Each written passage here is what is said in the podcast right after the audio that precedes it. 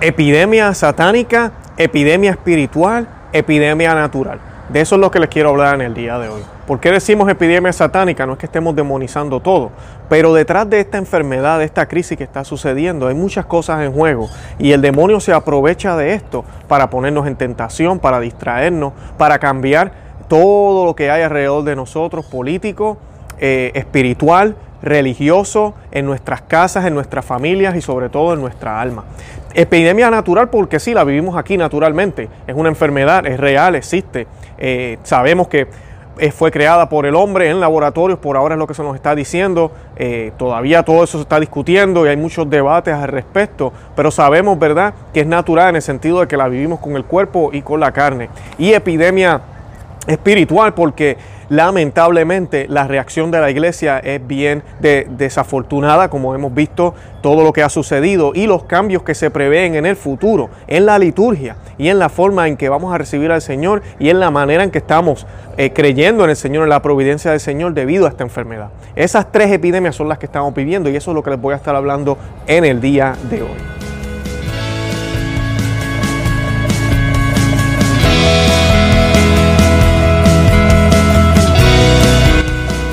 Bienvenidos a Conoce, Ama y Vive tu Fe. Este es el programa donde compartimos el Evangelio y profundizamos en las bellezas y riquezas de nuestra fe católica. Les habla su amigo y hermano Luis Román y quisiera recordarles que no podemos amar lo que no conocemos y que solo vivimos lo que amamos. Como les dije, hoy les voy a estar hablando de la epidemia de nuevo, es el tema del, del día, es el tema que todo el tiempo se está hablando, es el tema que más importancia tiene para, para el mundo entero. Ahora, para nosotros los católicos debemos verlo de una manera diferente, de una manera distinta, sin olvidar que el Señor está con nosotros, que nuestra confianza está puesta en Dios, que Dios no nos abandona, que Dios siempre está con nosotros. Pero tenemos que tener en cuenta que la providencia del Señor se vale de todo. Muchas personas le molesta escuchar que digamos que esta epidemia es en un sentido un castigo del Señor. Y mucha gente dice, pero no, no puede ser un castigo del Señor si la epidemia es algo natural, es algo que surgió por la naturaleza o es por culpa de los seres humanos, por lo que han hecho en los laboratorios. Sí, pero si tú dices que el Señor tiene control de todo lo que hay en el universo, hasta la mínima hoja, nos dice la palabra de Dios, hasta la mínima hoja de cualquier árbol, lo más pequeño que exista, no se mueve sin el permiso de Él. Entonces tenemos que tomar en cuenta entonces y saber que esta enfermedad inclusive está siendo permitida por Él por algo. Sabemos que al Señor lo más que le interesa de nosotros es que seamos santos. O sea que si leemos la Biblia, leemos las escrituras y vemos qué pasó después de cada pandemia, por qué venían, por qué sucedía, entonces podremos tal vez concluir que esta pandemia sí es resultado de unas cosas naturales que han sucedido, pero también es resultado de la desobediencia del hombre, del distanciamiento del hombre hacia los caminos de Dios, de las naciones y gobernantes que ya no consagran sus naciones a Dios, de la iglesia que ha caído en idolatría al hablar constantemente de la madre tierra, al hablar constantemente de la importancia de la ecología por encima de lo sobrenatural e inclusive insinuar que van a haber pecados ecológicos de ahora en adelante. Además de eso, dentro de la iglesia Muchos tal vez no creerán estas babosadas de la madre tierra, pero lamentablemente como se han infiltrado ideas masónicas dentro del clero, como se han infiltrado el modernismo, como se ha infiltrado todo esto de nueva era, ahora practicamos yoga también en las iglesias, ahora también hacemos la liturgia de una manera muy ecuménica, donde prácticamente es casi una liturgia luterana, es casi una liturgia presbiteriana, donde se recibe al Señor en la mano, donde no tenemos que arrodillarnos, donde ya nos tomamos de la mano todo el tiempo, brincamos y saltamos ya todo lo que era católico, todo lo que nos hacía diferente, todo lo que realmente hicieron los santos de antaño, ya no se hace. Y el cristianismo que se vive hoy en día ya no requiere mortificación, no requiere rezar el rosario todos los días, no requiere ayunar, porque ahora se nos dice que solo tenemos que ayunar del corazón, de la lengua, de la vista, pero nada que ver con la comida, cuando la Sagrada Escritura nos habla de que el ayuno es de comida. Eh, y sí, tenemos que ayunar de lo demás también, no he dicho que no, pero el ayuno es de comida, por la comida que practicamos, porque es algo sumamente necesario para poder entonces eh, destruir los demás, eh, las demás tentaciones. Y luego de eso, ¿verdad? Estamos viendo una iglesia que viene la pandemia, viene la enfermedad y en vez de atacar esto con todas las almas espirituales que existen, que son la confesión, la adoración eucarística, procesiones y oración, siguiendo las directrices de los gobiernos, porque se puede hacer, han decidido cerrar las iglesias completamente y no ofrecer nada. Hay lugares en el mundo donde no están ofreciendo ni siquiera bautismo. Con bautismo tú puedes invitar cuatro personas, los padrinos, los padres y el niño. Estás cumpliendo con la ley. Aquí en Estados Unidos no deben haber más de 10 personas juntas en un mismo lugar, según nos está pidiendo el gobierno. Cumples con la ley y puedes bautizar. Y aquí en los Estados Unidos, yo sé mi diócesis de iglesias que no están abriendo y sé de iglesias que sí, todavía están ofreciendo confesiones, sé de iglesias que están ofreciendo sacramentos y hay que seguir las normas que el gobierno nos está pidiendo y claro, tenemos que ser precavidos, pero cerrar las iglesias, olvidarnos de ellas completamente, obispos en el mundo entero diciendo a los sacerdotes que no visiten enfermos, que eso va en contra de la ley humana, poniendo la orden de nuestro Señor que fue visiten a los enfermos, consuelen a los enfermos, ayuden al que esté a punto de morir. Este, es increíble lo que estamos viviendo. O sea que esa es la epidemia espiritual que estamos viviendo. Y pues antes de comenzar yo quisiera que hiciéramos una oración a la Santísima Virgen y la vamos a hacer a la luz de Santo Tomás de Aquino. Y la hacemos en el nombre del Padre y del Hijo y del Espíritu Santo. Amén. Oh bienaventurada y dulcísima Virgen María, Madre de Dios, toda llena de misericordia, hija del Rey Supremo, Señora de los ángeles, Madre de todos los creyentes, hoy y todos los días de mi vida, deposito en el seno de tu misericordia mi cuerpo y mi alma, todas mis acciones, pensamientos, intenciones, deseos, palabras, obras, en una palabra mi vida entera, y el fin de mi vida, para que por tu intercesión todo vaya enderezado a mi bien, según la voluntad de tu amado Hijo y Señor nuestro Jesucristo. Y tú seas para mí, oh Santísima Señora mía, consuelo y ayuda contra las acechanzas y lazos del dragón y de todos mis enemigos. Dígnate alcanzarme de tu amable, amable Hijo y Señor nuestro Jesucristo, gracias, para resistir con vigor a las tentaciones del mundo, demonio y carne, y mantener el firme propósito de nunca más pecar y de perseverar constante en tu servicio y en el de tu Hijo. También te ruego, Santísima Señora mía, que me alcances verdadera obediencia y verdadera humildad de corazón, para que me reconozca sinceramente por miserable y frágil pecador, impotente, no solo para practicar una obra buena, sino aún para rechazar los continuos ataques del enemigo, sin la gracia y auxilio de mi Creador y sin el socorro de tus santas preces. Consígueme también, oh dulcísima Señora mía, castidad perpetua de alma y cuerpo, para que con puro corazón y cuerpo casto pueda servirte a ti y a tu Hijo en tu religión. Concédeme pobreza voluntaria, unida a la paciencia y tranquilidad de espíritu, para sobrellevar los trabajos de mi religión y ocuparme en la salvación propia y de mis prójimos. Alcánzame, oh dulcísima Señora, caridad verdadera, con la cual ame de todo corazón a tu Hijo Sacratísimo y Señor nuestro Jesucristo, y después de él a ti sobre todas las cosas, y al prójimo en Dios y para Dios, para que así me alegre con su bien y me contriste con su mal a ninguno desprecie ni juzgue temerariamente, ni me anteponga a nadie en mi propia estima. Haz, oh Reina del cielo, que junte en mi corazón el temor y el amor de tu Hijo dulcísimo, que le dé continua gracias por los beneficios que me ha concedido, no por mis méritos, sino movido por su propia voluntad, y que haga pura y sincera confesión y verdadera penitencia por mis pecados, hasta alcanzar perdón y misericordia. Finalmente te ruego que en el último momento de mi vida, tú, única Madre mía, puerta del cielo y abogada de los pecadores, no consientas que yo, indigno siervo tuyo, me desvíe de la santa fe católica. Antes, usando de tu gran piedad y misericordia, me socorras y me defiendas de los malos espíritus, para que, lleno de esperanza en la bendita y gloriosa pasión de tu Hijo, y en el valimiento de tu intercesión, consiga de Él, por tu medio, el perdón de mis pecados, y al morir, en tu amor y en el amor de tu Hijo, me encamines por el sendero de la salvación y salud eterna. Amén. En el nombre del Padre y del Hijo y del Espíritu Santo. Amén. Bueno, y como les decía, eh, quería hablarles un poco de esta guerra que está sucediendo. Es mucho el contraste que vemos eh, políticamente en la iglesia, donde quiera. Es increíble cómo el demonio se está valiendo de esto y cómo nosotros podemos caer en una frialdad, eh, en una frialdad, disculpen, grande. O sea que eso es lo que a mí me preocupa eh, y no preocuparme de que no tenga fe, sino de que estemos atentos y alertas con las almas a la mano. Siempre le hemos dicho aquí en el canal que recemos el rosario todos los días. Todos los días hay que rezar el Santo Rosario. Yo les propuse eh, el reto este año, en esta cuaresma, y todavía esta cuaresma no se ha acabado, que recemos el Santo Rosario por la iglesia y por el Papa, y que hagamos ayuno por el Papa. Le he pedido eso. ¿Por qué? Por la crisis espiritual que hay, por esta epidemia espiritual que empezó mucho antes que el coronavirus, que lleva décadas ya. Y pues para que tengan una idea de la guerra que hay aquí ahora, tenemos gobiernos, ahorita mismo aquí en los Estados Unidos, si no me equivoco, creo que fue no me acuerdo el estado, no quiero decir estado, pero hubo un gobernante hace poquito que colocaron una orden, no nada de iglesias abiertas, así es, claramente en, el, en, el, en la ley. eh, por ahora por la enfermedad. Ningún otro estado lo ha hecho eh, y esto es un problema, hay que tener mucho cuidado porque si el gobierno entiende que por emergencia puede prohibir la libertad religiosa en términos de públicos, eh, a la larga en el futuro serían, se van a ser capaces de hacerlo por otras circunstancias. O sea que esto es peligroso. Pero también vemos gobiernos, vimos en Centroamérica hay varios eh, gobernantes que han consagrado sus países a la Santísima Virgen, a Jesucristo.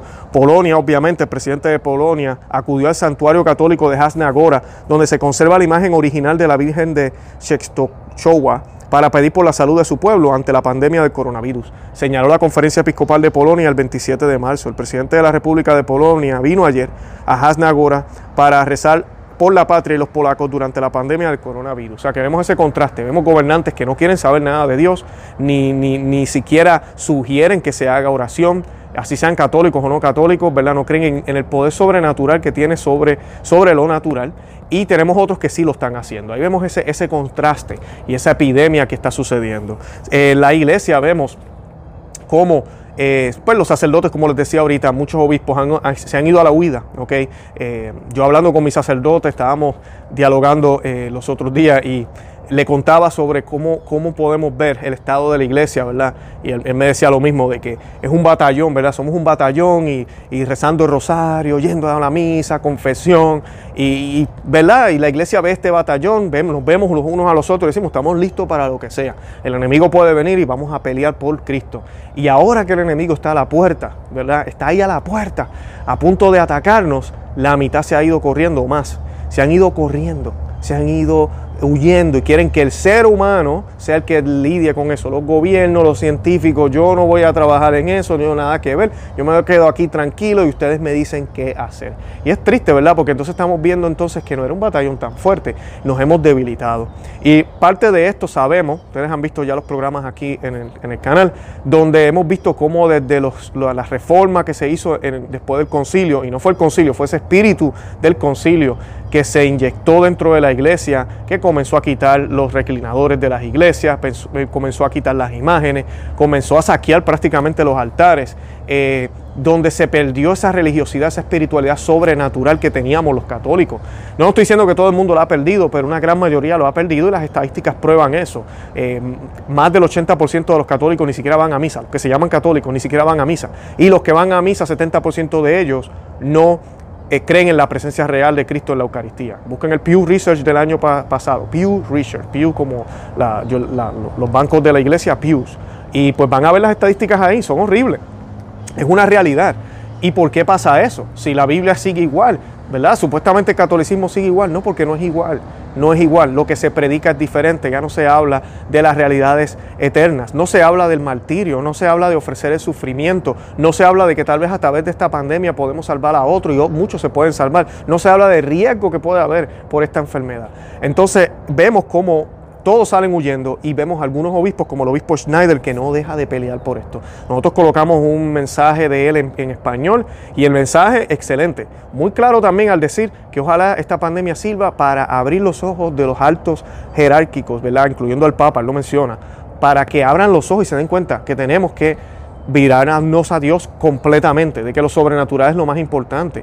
Qué pena, ¿verdad?, que no vemos desde Roma, por ejemplo, un llamado a los gobernantes del mundo. Oigan, vamos a consagrar su país, vamos, hagan oración por esta enfermedad, pidámosle al Señor misericordia. Nada de eso se habla. Lo único que se nos dice, sí, el Señor está con nosotros, no tengamos miedo. Y, y si eso está bien, eso es cierto. Pero a veces, como yo le digo a mi esposa, el problema con las homilías hoy en día no es lo que se dice, es lo que se deja de decir. Es lo que uno cuando lea a San Agustín o San Alfonso María de Ligorio o cualquiera de estos otros santos, no dejaban de decir. No dejaban de decir. Y cuando tú terminas de leer una homilía de esos santos, tú te sientes el pecador más grande del mundo y tú quieres orar, quieres hacer eh, eh, eh, penitencia, quieres ir a la iglesia.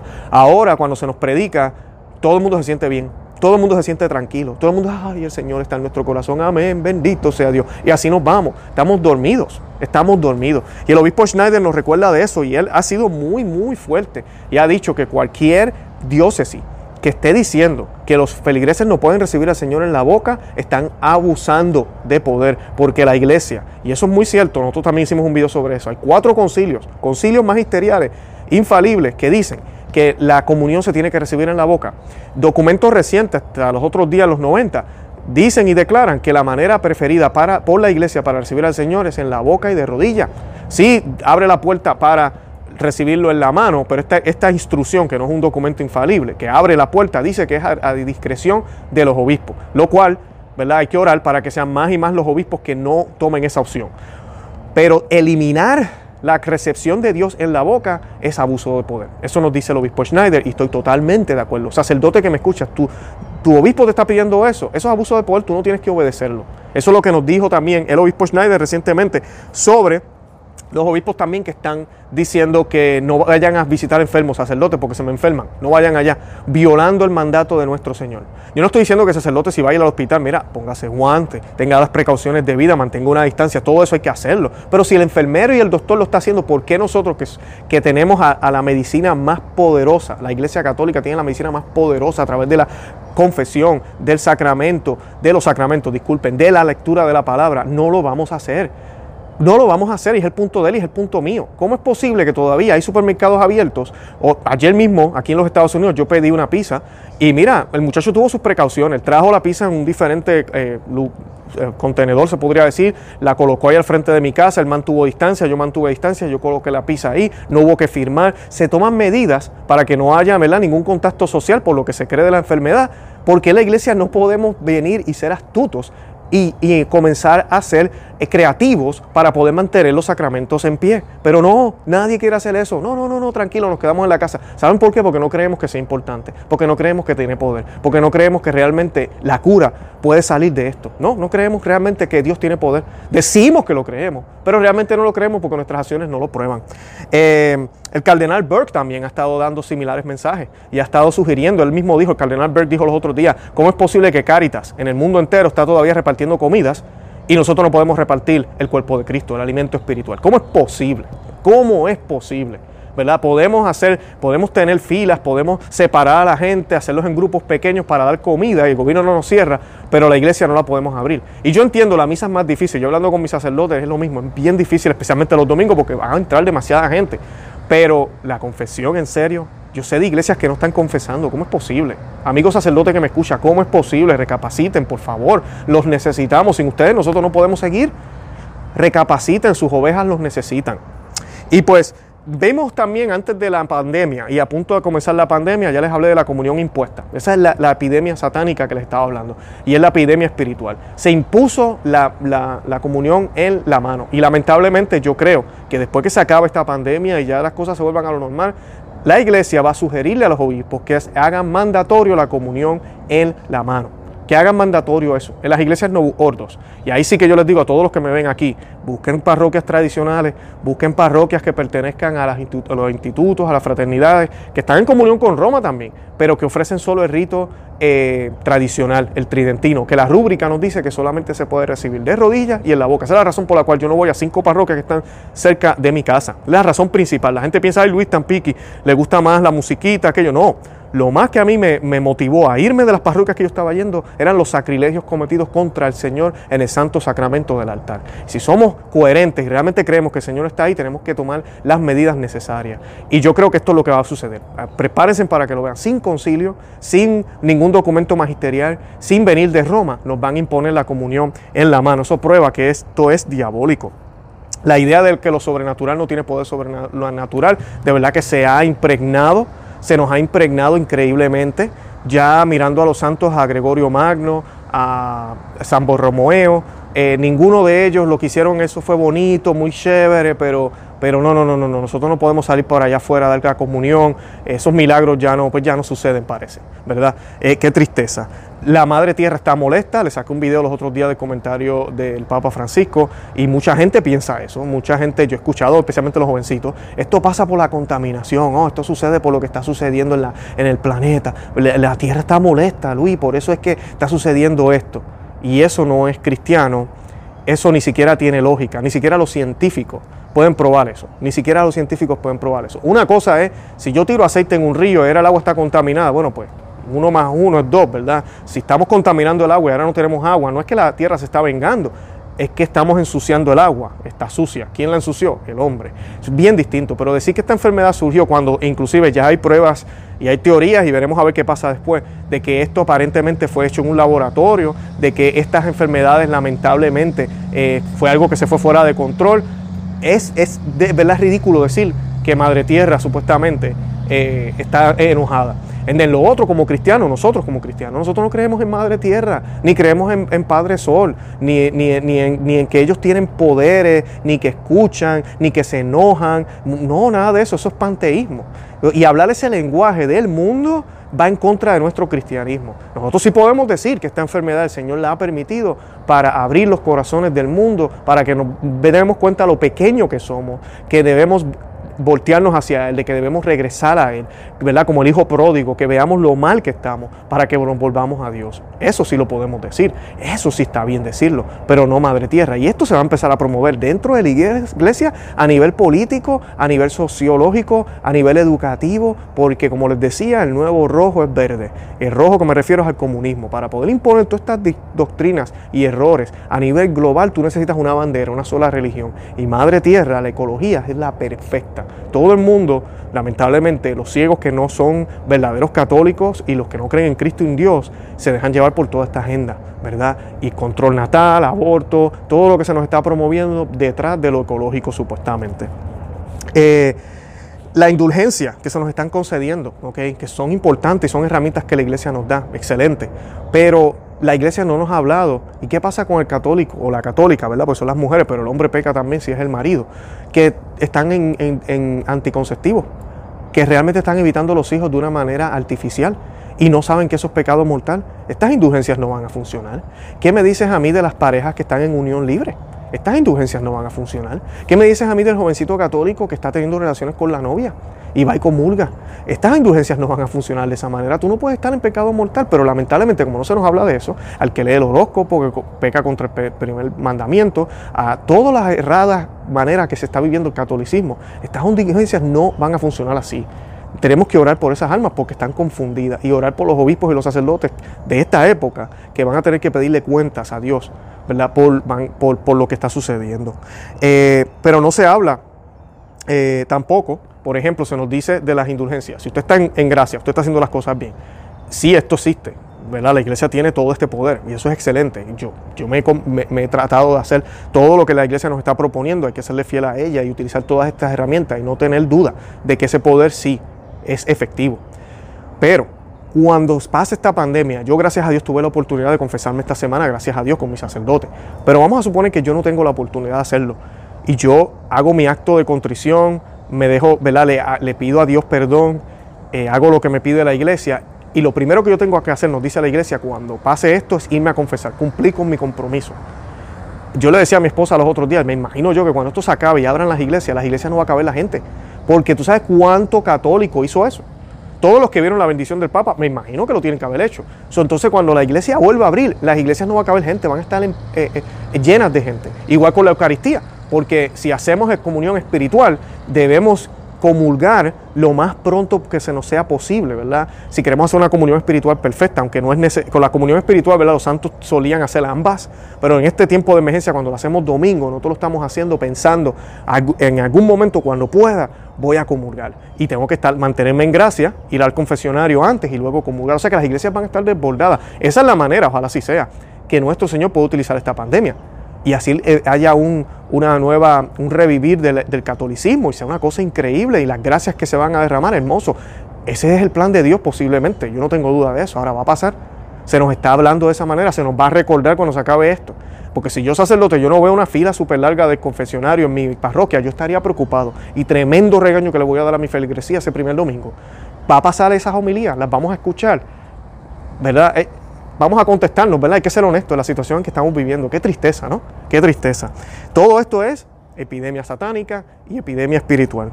Y solo fe en que Dios nos acompaña, como les decía, es lo que se predica hoy en día. No se nos habla de arrepentirnos, no se nos habla de consagrar los países, no se nos habla del poder que tiene el, el hecho de que si usted tiene la enfermedad, ofrecerlo por los pecados del mundo. Eso no se dice.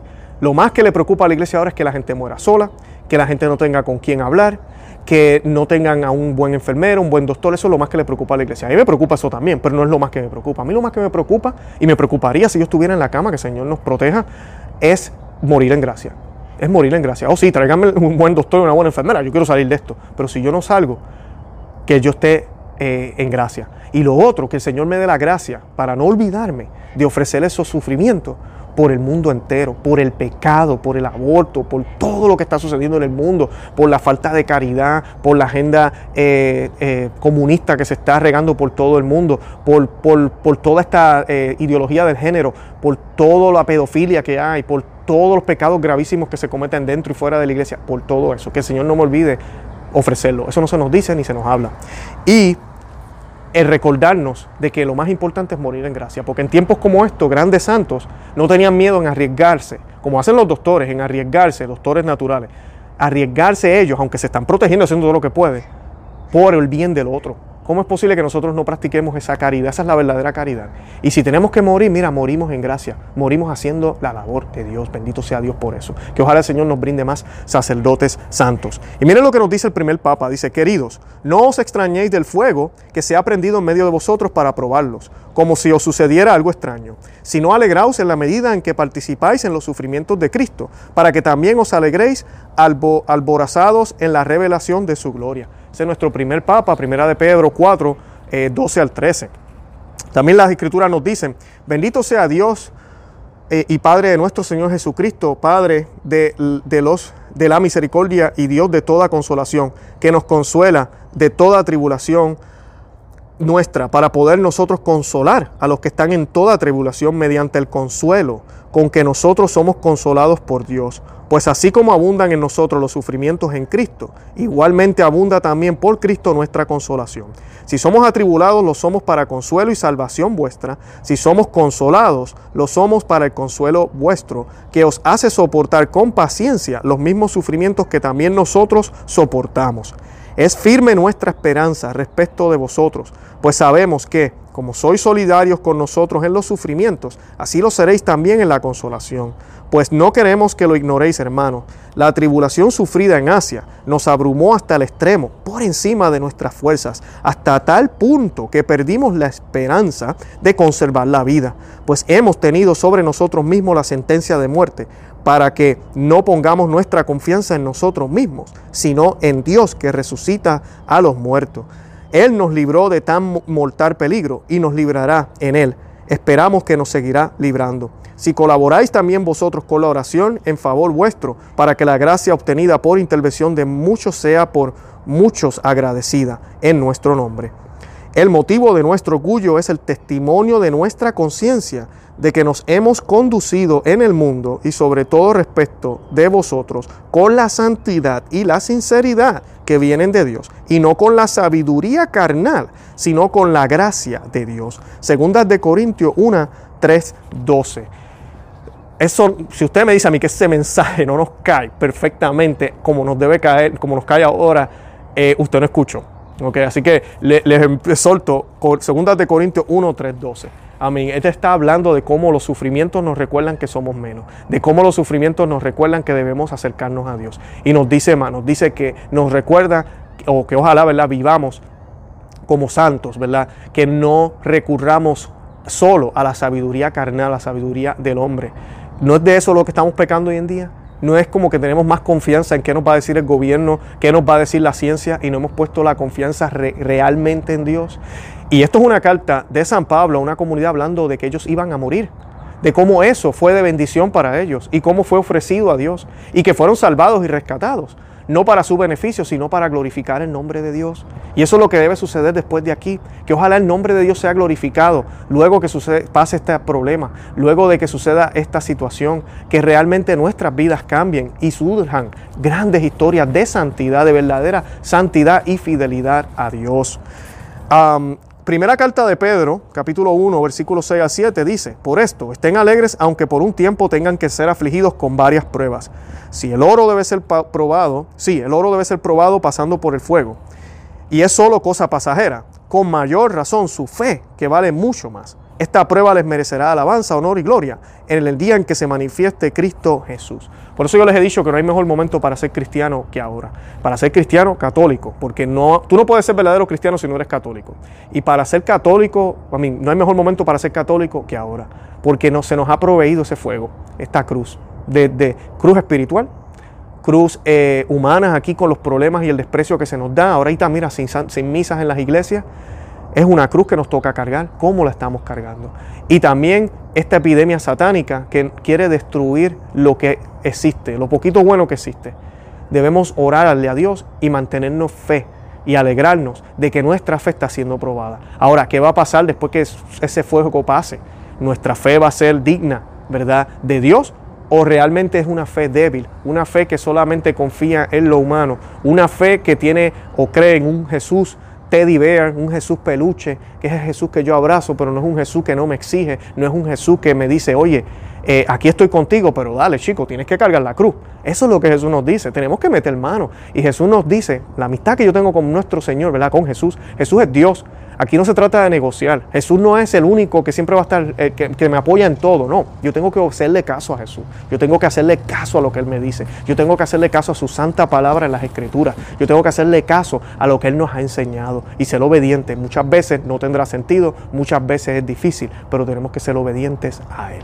Bueno, los invito a que visiten nuestro blog, conoceamavivetufe.com, que se suscriban al canal aquí en YouTube, que nos sigan en Instagram, Facebook y Twitter y que nada, que compartan el video, déjenle saber a otros que existimos. Oren por la iglesia, oren por el Papa, por todos los sacerdotes, oren por esta pandemia para que se vaya allá, pero más que todo para que nos devuelva a Dios, para que nos acerque a Dios. Y si usted está ahorita mismo con el virus, Dios no lo quiera, o si usted está incómodo en su casa ahorita mismo, quiere ir a trabajar y no puede salir, o quisiera ir al parque, quisiera poder utilizar el tren, el metro, lo que sea, y no puede hacerlo, ofrezca ese dolor, esa incomodidad a Dios en este cuaresma. Que esta cuaresma, a pesar de que no hayan iglesias abiertas, que tal vez no vamos a poder celebrar la Santa Misa en una parroquia el día de Pascua, sea la mejor cuaresma que jamás hayamos celebrado. Bendito sea Dios. Los amo en el amor de Cristo y Santa María, ora pro nobis.